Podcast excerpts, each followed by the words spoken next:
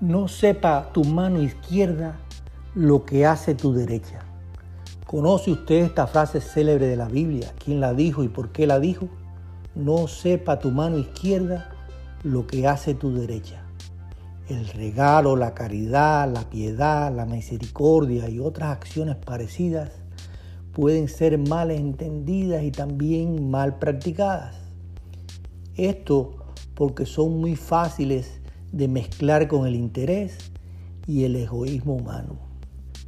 La Biblia se ocupa profusamente de estos temas tan importantes para el crecimiento personal. Por medio de parábolas, paradojas y juegos de palabras, Jesús trata de que entendamos que el propósito esencial de dar es servir a Dios y a los otros, sin esperar nada a cambio.